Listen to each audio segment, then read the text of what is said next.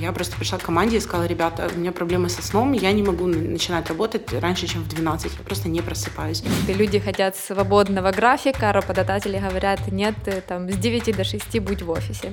График — это последнее, о чем думает человек, который идет на работу, потому что важно понимать, для чего ты туда идешь, что ты хочешь получить. У работодателей просто уже нет выхода, кроме как быть партнерами в жизни у людей, потому что иначе никто на них не будет работать. Вот пока вы думаете, мы уже придумали. О, отлично!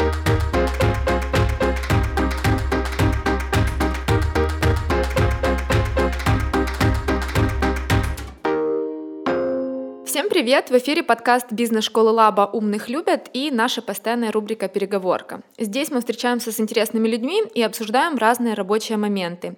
Меня зовут Аня Облицова, я ведущая этой рубрики, а говорить сегодня буду со Светланой Кончаниной, руководителем департамента по привлечению и развитию талантов Киевстар, и Анной Великоиваненко, директором по маркетингу глобального рынка труда в Data. Сегодня обсуждаем, что лучше. Свободный график, когда сотрудники сами могут выбирать, когда ему удобнее работать, или четко прописанные рабочие часы и обед по расписанию.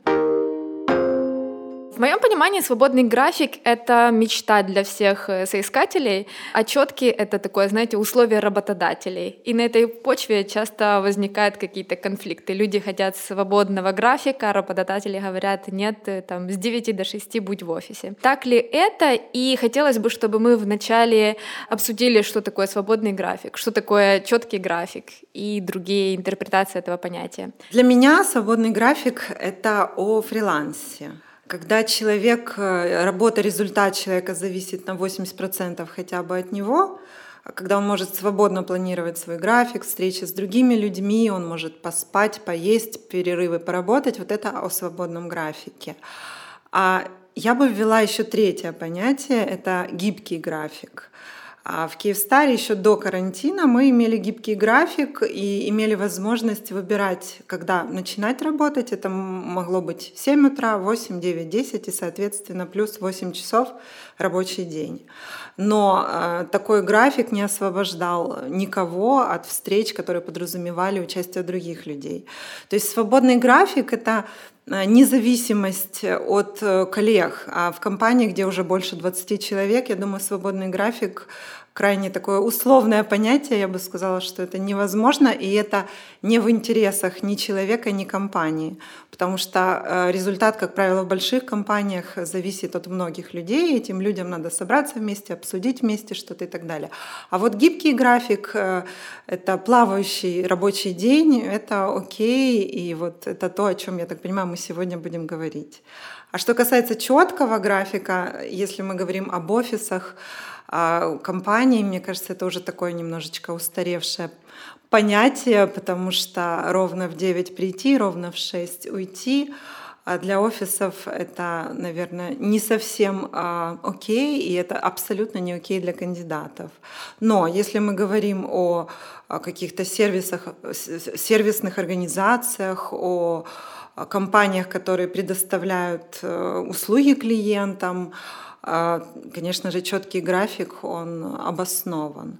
Э, я работаю в сфере IT, поэтому, наверное, строгий график для нас в целом не особо актуален, э, потому что у нас, ну, по крайней мере, наша компания не занимается бизнесом по типу техсаппорта, э, например, то есть мы не растим команды, у нас скорее это development разработка, продуктовая разработка, хотя мы сервисная компания, но это комплексная разработка различных IT-решений.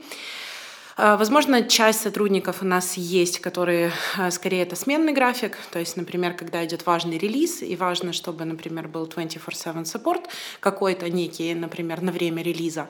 А, такое может быть, опять же, это обычно люди договариваются в команде внутри сами. Вот. Возможно, можем говорить в IT-сфере в том числе о неком негибком графике для сотрудников бэк-офиса, но, опять же, тоже для очень немногих людей.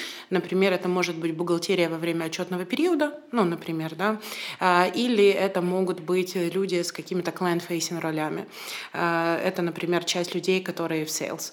Но скорее они все работают по тому графику, так как бизнес у нас глобальный, в котором они находятся в таймзоне, а, вот, поэтому вопрос именно вот совсем такого скажем, строгого графика, ограниченного, э, для нас уже давно не приоритет. И э, мы э, изначально всегда были в гибком графике, хотя бы потому, что у нас очень много клиентов, у нас нет клиентов э, в Украине, то есть мы не ведем локальный э, бездев.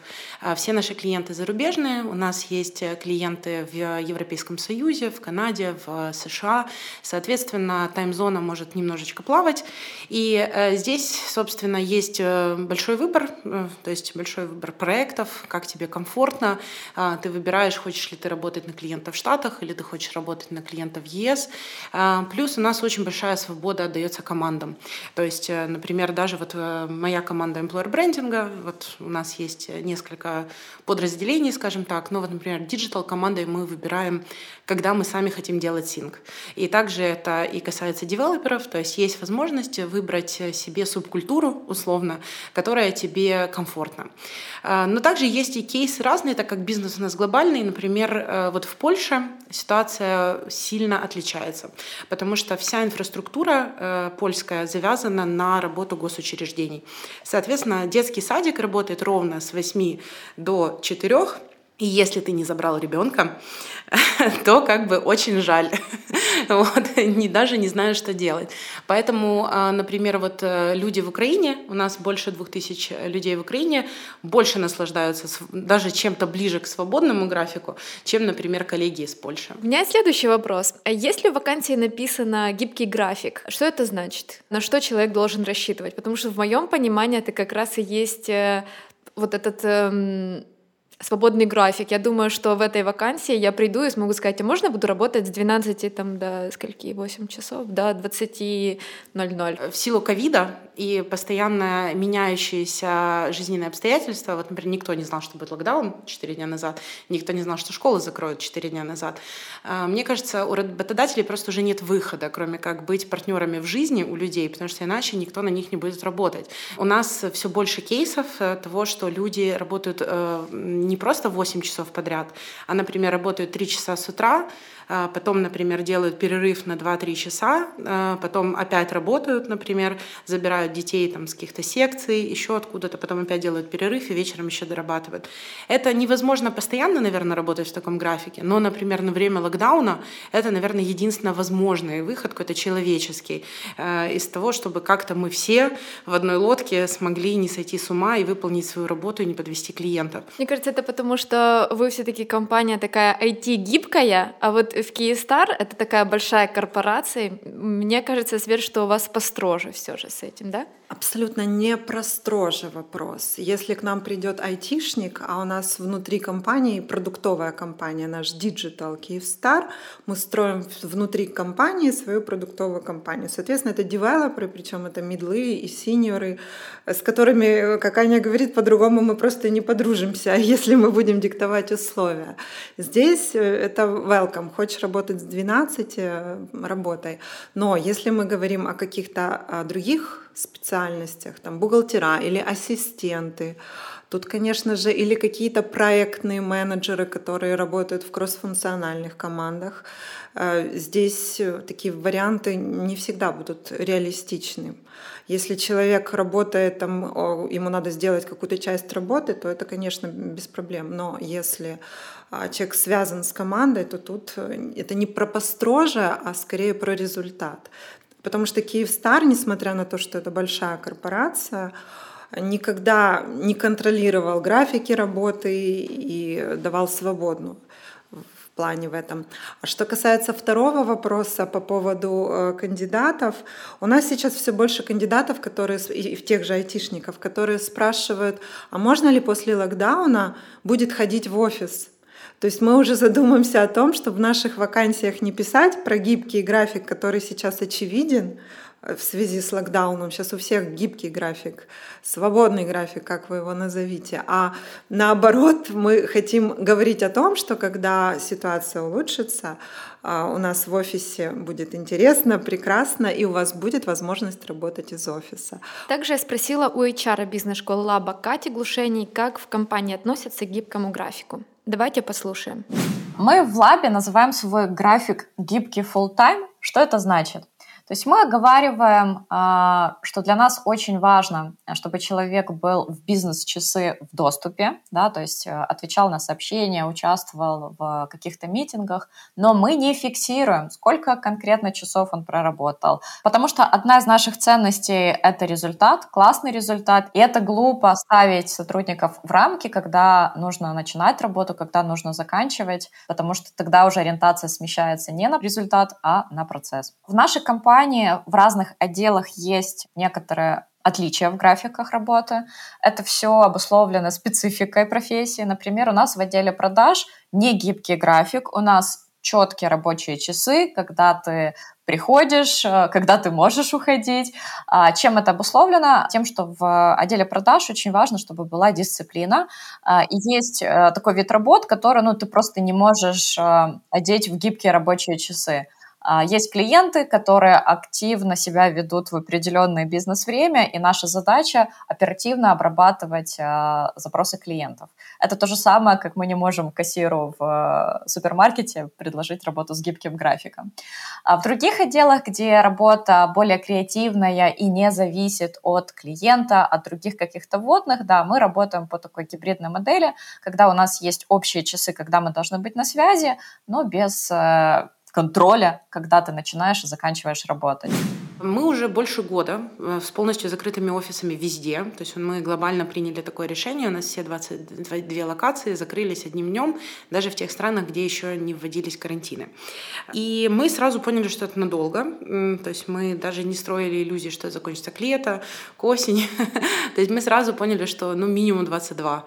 Ну вот прям вот минимум, а может и 23. Может мы, конечно, немножко депрессивные ребята, но в общем мы припомнили прошлые кризисы доткомов, там вот эти все разорения туда-сюда, и такие думаем, а, ну это надолго. Вот, поэтому мы, э, как только ушли по домам, э, еще в марте прошлого года мы сразу запустили у себя Wellbeing программу, потому что людей полностью стирается понимание того, здесь я работаю, здесь я отец, муж, жена, не знаю, владелец собаки, и мы запустили локальный э, в офисах, то есть чтобы можно было с кем-то прийти поговорить, как-то первичная психологическая помощь. И на самом деле это было очень нужно, потому что за три месяца у нас было 120 кейсов, когда люди приходили поговорить, потому что посыпались в многих отношениях и в семье, и в проектах, и с клиентами. И там, где, казалось бы, уже все окей, э, но тем не менее вот это вот какая-то и паника, возможно, и отложенный стресс, плюс люди начали болеть. Одним из симптомов ковида, длинного ковида, это бессонница, это депрессия, и это влияет влияет на самом деле. То есть это нельзя списывать, это просто биологическая ну, вот, проблема как, как таковая. Поэтому у нас график даже двинулся еще дальше, скорее в свободный. То есть, например, я переболела ковидом, и я очень благодарна компании, что, в общем, я просто пришла к команде и сказала, ребята, у меня проблемы со сном, я не могу начинать работать раньше, чем в 12, я просто не просыпаюсь. Я пью снотворные, мне очень плохо, извините. Команда мне сказала, окей, без проблем, мы даже сдвинем синк с 12 на час. Вот. Ну, то есть это, это круто, человечно и поддержали. И у нас были и кейсы и сабатикалов, когда мы людей отпускали и на 3, и на 4 месяца. Просто потому что ну, такие кризисы, они случаются, и ты не можешь к ним подготовиться, и это, это, ну, это невозможно. И все, что ты можешь, это ну, проявить человечность. Сейчас мы думаем о полном переходе на гибридную модель, потому что мы понимаем, что так, как было, уже, ну, уже не будет. То есть у нас стоят красивые, прекрасные офисы, которые мы любим, от них отказываться мы не собираемся, но вот это вот офис возле метро, а еще у нас кикер и бильярд, это уже все, ну как бы это уже не работает совершенно. В это вкладываться мы не будем, поэтому мы задумываемся о каких-то системных решениях перехода на гибридную модель того, что, собственно, мы понимаем, что, скорее всего, у людей будет постоянный хом-офис, Э, и это нужно, и даже те, кто отрицал то, что ему это надо, уже сдались и, и например, забрали стулья из офиса. вот. Э, и надо будет что-то делать с офисными пространствами. То есть э, это не должно быть больше нагромождения столов, но это и не должен быть коворкинг, потому что коворкингов навалом. То есть мы сейчас проводим исследования с архитекторами о тем, чтобы думать, что мы можем сделать из офис-спейса, чтобы это было каким-то местом, куда вот кто-то захочет прийти. И, и надо понимать, зачем он туда придет. Ну вот пока вы думаете, мы уже придумали. О, отлично! А, у нас полностью есть э, расчет перехода на гибридную модель. Мы оценили все должности, не, не людей, а вот должности mm-hmm. по позициям. Может он работать full time удаленно или нет, во-первых. А, то есть или он может частично работать удаленно и частично в офисе, или наоборот, в офисе частично удаленно или полностью удаленно. Потом мы спросили у этих людей, вот твоя позиция рекрутер, например, ты можешь работать все время удаленно, но у тебя дети, собаки и так далее, если тебе некомфортно, ты можешь приходить в офис. И, соответственно, это все соединили и посчитали, сколько людей у нас будет в офисе одновременно. И наша гибридная модель подразумевает, что только 30% а, всех людей, всех сотрудников в один день одномоментно будут находиться в офисе. И, соответственно, наши офисы во всех а, регионах Украины, где у нас они есть, мы уже э, перестроили под эту модель. Сейчас может там тоже находиться определенное количество людей, исходя из мер безопасности, но и выходить мы собираемся именно в такую гибридную модель где будут работать те, кому необходимо быть в офисе, и те, которым некомфортно быть дома. Вот. А для тех, кто придут внепланово вдруг, а, у нас будет как раз такой коворкинг в офисе, один этаж коворкинг, потому что Везде будут подразделения, какие-то зоны, где будет 30% вот подразделения, возможно, присутствовать. Если пришел 31 он пойдет работать там в коворкинг. Друзья, больше о том, как сделать работу в вашей компании продуктивной, вы можете узнать из наших курсов. Заходите на сайт бизнес-школы Лаба, открывайте раздел онлайн-курсы и выбирайте, чему хотите обучиться. Линк оставим в описании. Давайте вернемся к нашему гибкому графику. У меня следующий вопрос. Я уже частично об этом говорила, но хотелось чуть глубже в него нырнуть все же. Если сотрудник приходит и говорит, что он э, хочет работать другое время, допустим, там я сова и просыпаюсь, ну, люблю работать вечером, просыпаюсь поздно. Э, как вы можете, какие советы можете дать, вот что делать компаниям, как, чтобы внедрить его ну, в систему работать гибко? Есть э, возможность, по крайней мере, ну, в сервисных компаниях, вот, например, в которой работаю я, делать матч э, по проектам versus желающие. Э, то есть, если ты правда любишь работать скорее вечером, вот тебе клиент из Калифорнии, enjoy созвоны в 8 вечера, ну, как бы, пожалуйста, насколько комфортно. И вообще у людей часто меняются приоритеты в жизни. Ну, например, родился третий ребенок, да, теперь мне неудобно вечером, я хочу на утро, ну или что-нибудь подобное. Я не знаю на самом деле, насколько там сова не сова этим движет. Скорее, я верю в то, что у нас бывают разные жизненные приоритеты. Вот сейчас у меня такой приоритет, а потом у меня вот другой жизненный приоритет. Соответственно, я хочу там ну, что-то менять. А, и я верю в договоренности в небольших командах. Ну, у нас вот плоская структура, например, все сотрудники бэк-офиса, а, скорее скорее собираются в общем, в такие мини-команды для решения отдельных вопросов. Соответственно, если я знаю, что я в ближайшие три месяца буду с тобой работать в одной команде, у меня есть возможность поговорить, решить, когда мы будем делать синк, когда у нас там диплой какого-то продукта, когда у нас то, то, то, то, и, соответственно, вписать это удобно в нашу жизнь. Но, честно говоря, это первый такой кейс, конечно, потому что до этого я 12 лет работала в FMCG, и там, конечно, таких э, возможностей не было, это было все совсем по-другому, и, конечно, вообще вопрос э, работы из дома в целом никогда не стоял, и, честно говоря, я не скучаю, потому что мне кажется, что уже все, уже ушло то время, когда действительно это было было обосновано. Э, сейчас это уже, ну, мне кажется, такая модель работает только если есть critical value для конечного потребителя.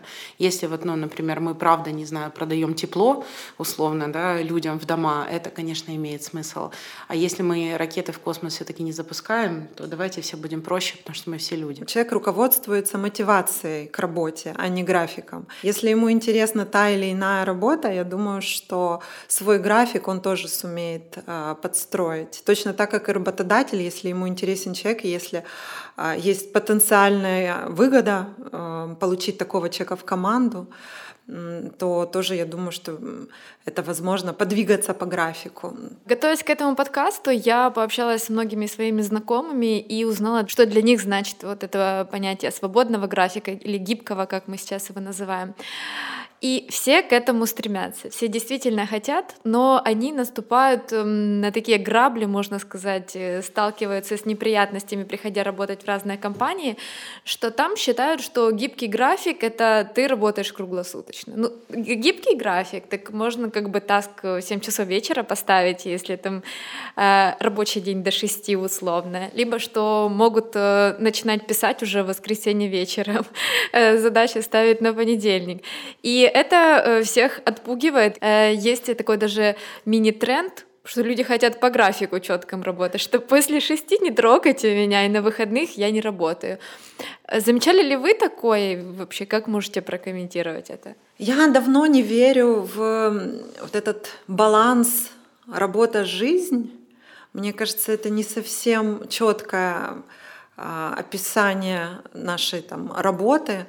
Потому что работа должна быть частью жизни человека. Да? Она должна вписываться в его жизнь, быть частью жизни. Собственно, об этом мы, наше EVP, а, транслируем а, кандидату, что приходи, и работа будет частью твоей жизни. То есть работа впишется в твои ценности, в твои подходы, в твое мировоззрение. Это будет часть тебя.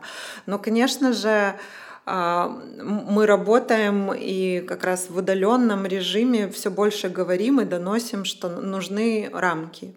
А, потому что если ты можешь 7 часов работать, кто-то уже не может в эти 7 часов работать. И мы призываем, но единственное, что мы можем сделать, это на уровне культуры уважать друг друга и соблюдать эти рамки. Но э, никак не поощряем эту работу, которая э, по выходным и по вечерам. Если человек считает нужным, он может сесть и сделать свою работу вот в это время, но без задействия других, я думаю так. Но это больше о культуре и о уважении, если ты работаешь с другими людьми. Я не думаю, что это что-то новое на самом деле. Мне тоже кажется, что это классический философский конандрум «свобода против ответственности» э, с тем, что э, в целом свобода — это не только про плюсы того, что я делаю, что хочу, я все успеваю, живу интересной драйвовой жизнью, но это и в том числе ответственность и перед другими людьми в том числе. А, поэтому мне кажется, что подобные вещи, они в целом являются частью профессионализма и зрелости личности. Но в том плане, что, возможно, действительно не все к этому готовы. И есть люди, которым а, нужно больше помощи менеджерской, например, в чем-то более структурно ставить задачи. Кто-то даже хочет чистого микроменеджмента. И такое тоже бывает.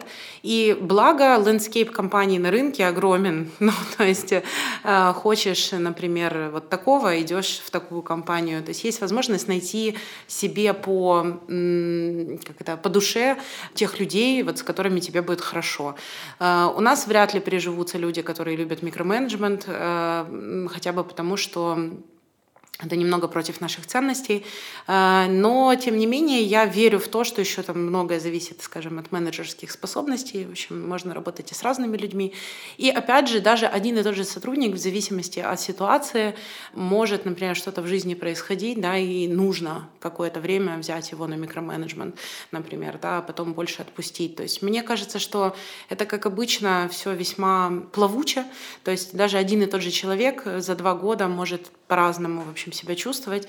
И в том числе есть люди, я их знаю, и они прекрасны, у кого работа не входит даже в топ-3 жизненных приоритетах. Это не делает их ужасными людьми. Более того, это не делает их ужасными сотрудниками. Абсолютно. Тут очень важно найти комфортную деятельность, в которой тебе будет хорошо. Потому что э, действительно это окей, если ты любишь, например, я не знаю, писать картины э, своих там пять детей и огород, вот что ты хочешь в 6 закрыть ноутбук и все отлично, а кто-то хочет э, сид-раунды, пэт-проекты, и у меня еще 24 халтурки и еще full-time job. Это тоже окей, вот э, в данном случае я за то, чтобы просто работодатели, э, во-первых, честно заявляли о том, что они хотят от людей, и в том числе, чтобы и сотрудники были честны в том, что они предлагают. И тогда действительно бывают абсолютно различные комфортные матчи, потому что даже в моей команде команде, например, есть люди, которые хотят работать 12 часов в день, им надо не мешать работать 12 часов в день. Но им так нравится, они так живут, и это хорошо. А есть у меня, например, коллега, которая каждые три месяца хочет уезжать в отпуск, она готова это делать за свой счет и как угодно, и тоже главное вписать ее, э, например, вот в тот флоу работы, который идет, потому что людей мы любим за разные таланты, и иногда подход к работе может быть очень разным, но, наверное, это интересно, потому что мы все разные, и, и благодаря вот этому разнообразию получается какой-то интересный результат. У меня есть э, подруга, которая э, долгое время работала в компании с более-менее гибким графиком, очень свободная культура компании в целом, но недавно сменила работу и сейчас работает, кстати, в IT-компании, но там все четко, вот это обед по расписанию, это я взяла с ее рассказа. У них действительно обед по расписанию с часу до двух, у них пять минут на перекур дается, там вот, вот такие вот штуки, знаете, еще там что мне больше всего удивило, э, час обед, перекур 5 минут, но если ты там идешь 5, 5 раз куришь, то 25 минут это вычитается с обеда. То есть у тебя тогда по обеда 35 минут есть. Вообще нет, э, меня это все, конечно, очень сильно порадовало. И вот она уже там работает несколько месяцев и как бы жалуется мне, так знаете, вот сложно мне, я даже не знаю, долго ли я здесь э, продержусь, не могу, не могу. И мне вот самое интересно, сможет или нет. Вот как вы думаете, сможет ли человек э, с другой такой уже культурой, привыкший к свободе и там, гибкому графику, влиться вот в такие жесткие рамки? Я работала на протяжении своей жизни в разных культурах и в очень таких корпоративных, там, где белый верх, чер- черный низ, вот это все. И сейчас мы все шалопаи в кроксах и шортах. Вот. Это вопрос того, что она ищет в этой работе. Ну, потому что я, на самом деле, не вижу вообще ничего плохого в работе работе за деньги, нормальная себе мотивация, обожаю алчных людей. С ними очень просто найти общий язык. Как бы если ее волнуют только деньги, больше ничего, ну как бы не надо расстраиваться, что вот, вот такие правила, ты просто их принимаешь. А если как бы у нее другая какая-то идея стоит за этим, то, ну, наверное, надо искать, пока не найдешь того, что ты хочешь. Абсолютно поддерживаю. Все зависит от мотивации. Если она долго хотела попасть в эту компанию, если на протяжении двух лет она вырастет как профессионал, то, я думаю, график она подстроит а, под, э, под эти свои цели и ожидания. В Киевстаре много людей, которые работают очень долго, больше 10 лет. И, конечно же, иногда они уходят, уходят, потому что уже пора уйти и увидеть что-то другое. И часто люди уходят э, в стартапы, где абсолютно другая культура. Это не про график работы, это про культуру. Вот они уходят, где все быстро, э, все совсем по-другому, другая культура, другой темп, другие клиенты. А, и это окей. Кто-то там остается успешным, кто-то возвращается в Киевстар. Вот у нас есть одна из метрик, мы меряем возвращенцев, и у нас э, больше ста человек за прошлый год вернулись в Киевстар. И они возвращаются не из-за графика. График там был чудесный, например, с 12 часов и там работа с американскими клиентами.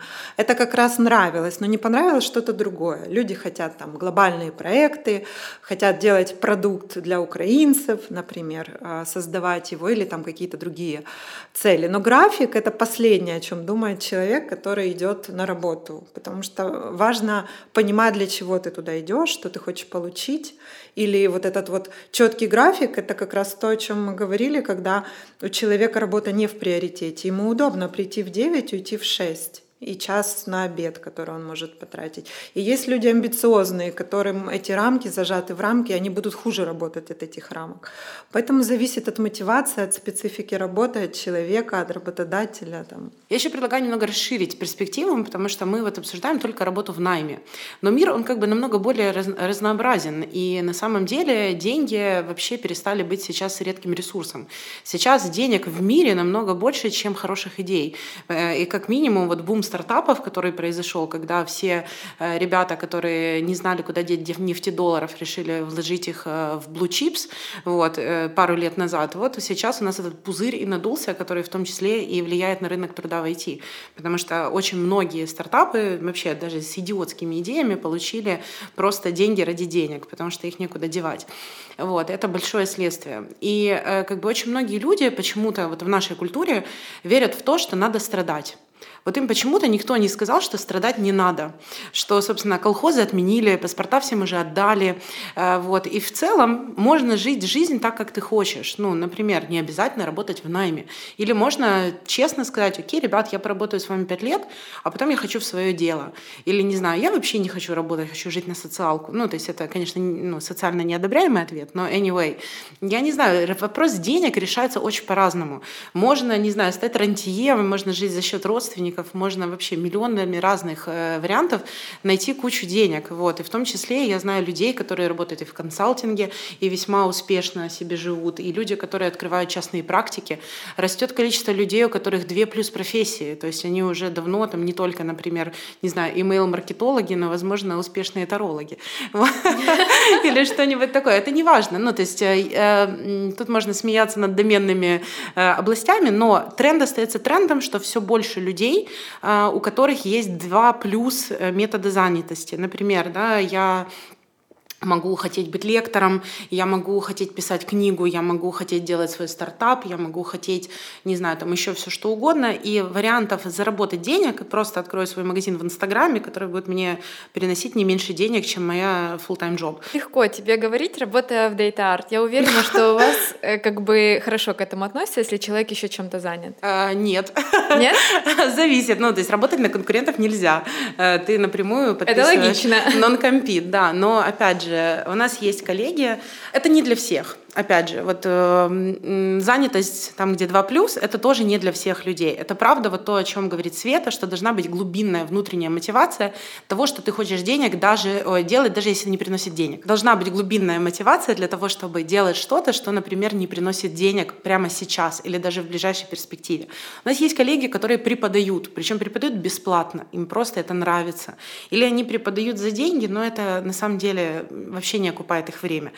Там какие-то условные условные деньги, скажем так. Есть коллеги, которые ведут семейный бизнес э, какой-то еще дополнительный. Вот, э, не знаю, моя э, коллега, которая в моей команде работает, у вас преподает. И не, и не только она, но еще, например, из рекрутмента мой коллега тоже у вас преподает. Да, и не только Настя у вас. Стеценко. Да, и Стас Калацкий, да. Все так и есть.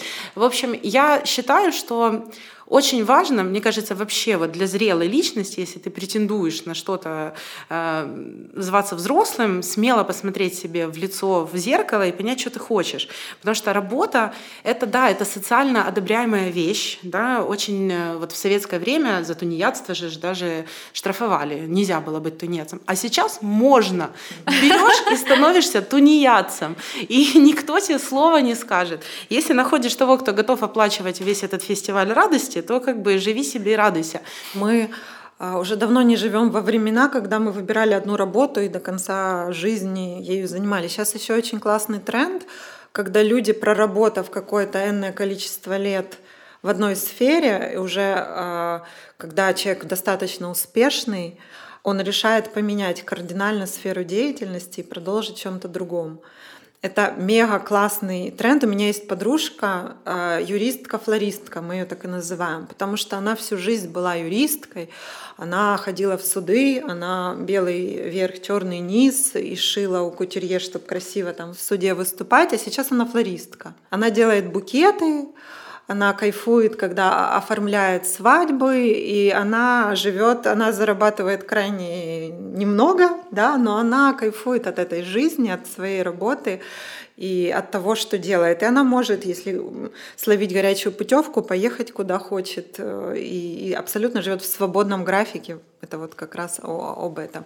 И в Киевстаре есть программа такая, Returnship называется. Мы ее придумали в том числе для людей, которые кардинально хотят поменять свою работу. У нас были люди, которые всю жизнь работали в финансах, и сейчас человек э, попрактиковался 4 месяца, прошел стажировку в Киевстаре, вот этот ретурншип, и работает совершенно в другом направлении. Человек, который работал в бухгалтерии, сейчас работает в маркетинге. То есть главное не бояться что-то поменять, не терпеть, не, не жить в этой какой-то парадигме, что главное, чтобы была работа, а там уже начальный график работы и так далее, это уже там 25-е дело, а как-то раскрывать рамки, быть открытым. Я думаю, что как раз вот совсем молодое поколение нам прекрасный образец такого подхода к жизни, потому что им сейчас больше интересен горизонтальный рост, а не вертикальный. Поработать баристой, потом айтишником, а потом э, в Uber Eat. Да? Вот такая разнообразная история. На этой прекрасной ноте будем заканчивать. Это был подкаст бизнес-школы Лаба «Умных любят» и наша постоянная рубрика «Переговорка». Подписывайтесь на нас в соцсетях, ставьте нам лайки, пишите нам комментарии, предлагайте темы для следующих обсуждений. Всем пока! Пока.